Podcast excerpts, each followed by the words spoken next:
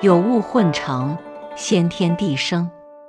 寂兮寥兮，独立而不改，周行而不殆，可以为天地母。宇宙运化万物，浑然而成天地。在寂静虚空中，宇宙运行的规律存永不变，大自然的循环往复也永不停止。这个大自然力，或者宇宙的诞生与变化之道，才是天地宇宙的根源。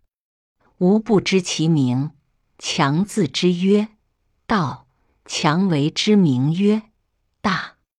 大曰是，是曰远，远曰反。故道大，天大，地大，人亦大。域中有四大，而人居其一焉。人法地，地法天，天法道，道法自然。这种根源，我勉强把它称为道，也勉强命名为大。其广大无边，无边到无尽，无尽到返回。所以说到大，天大，地大，人也大。宇宙间有四大，而人居其中之一。人取法顺应于地，地取法顺应于天，天取法顺应于道，而道取法顺应于自然。老子在冥想中遇见了宇宙的生产与变化。我们不知道。老子看到了什么？但是在老子探索的天地生成的奥秘中，我们参考了现代物理学家对于宇宙是如何诞生的发现中，我们的得到了一些更为具体、更为视觉化的理解。知名已故的物理学家霍金提出，宇宙是在大爆炸中产生。其大致上的理论是这样的：恒星的氢原子核在非常久远的碰撞后，产生一系列的核聚变。从而导致坍缩效应产生，最终形成了质量非常大的黑洞。而黑洞又经历了亿万年后，终于因为质量过于巨大产生了大爆炸。于是宇宙就在这一瞬间产生。不过，刚刚诞生的宇宙中并没有任何行星，都是各种量子、原子、电子在各种不停的碰撞后，才满满都产生各种物质，最后才有了行星、天地，最后才有了我们这个宇宙。宇宙在大爆炸的瞬间，即超越光速好几万倍的时间，迅速膨胀到一万倍，而且还在非常迅速的持续的无止境的膨胀。在宇宙的大爆炸理论中，描述了宇宙的诞生，也描述了宇宙在膨胀到无限大的某个临界点，将又会开始产生坍缩效应，最后又恢复到变成一个基点。什么是基点？我这里简单解释带过一下，基点是追溯宇宙大爆炸演化过程中的起点，也可以理解为黑洞的中心点。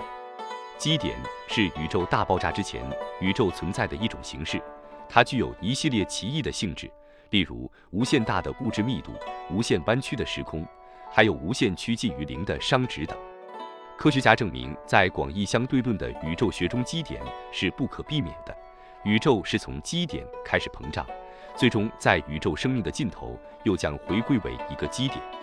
从现代物理学对于宇宙是如何诞生的描述，我们便觉得，为何与老子所描述天地诞生的经过是如此的相似？有物混成，先天地生。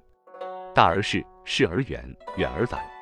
拉回来说，到底本篇文章对于我们的生活能够带来什么比较务实的启发呢？老子认为，人法地，地法天，天法道。道法自然，人不为地，乃得全安；地不为天，乃得全载；天不为道，乃得全；道不为自然，乃得其性。所以，自然之道是一切的终极。我们生活中习惯了一切事物都应该有秩序，我们讨厌混乱，更是对于不可控制或不在预测内的事情都深感不安。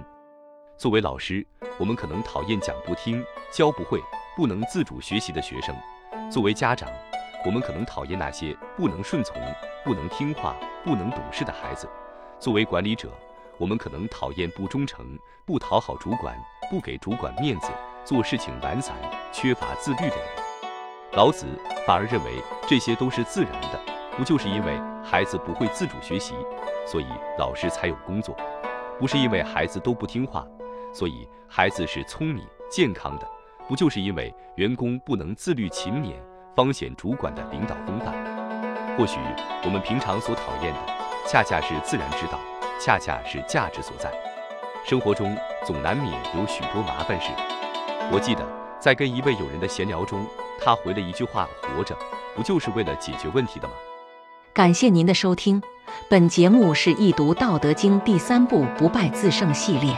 本系列主要为您解读《道德经》的无中生有的智慧，让您在人生中开挂超跑。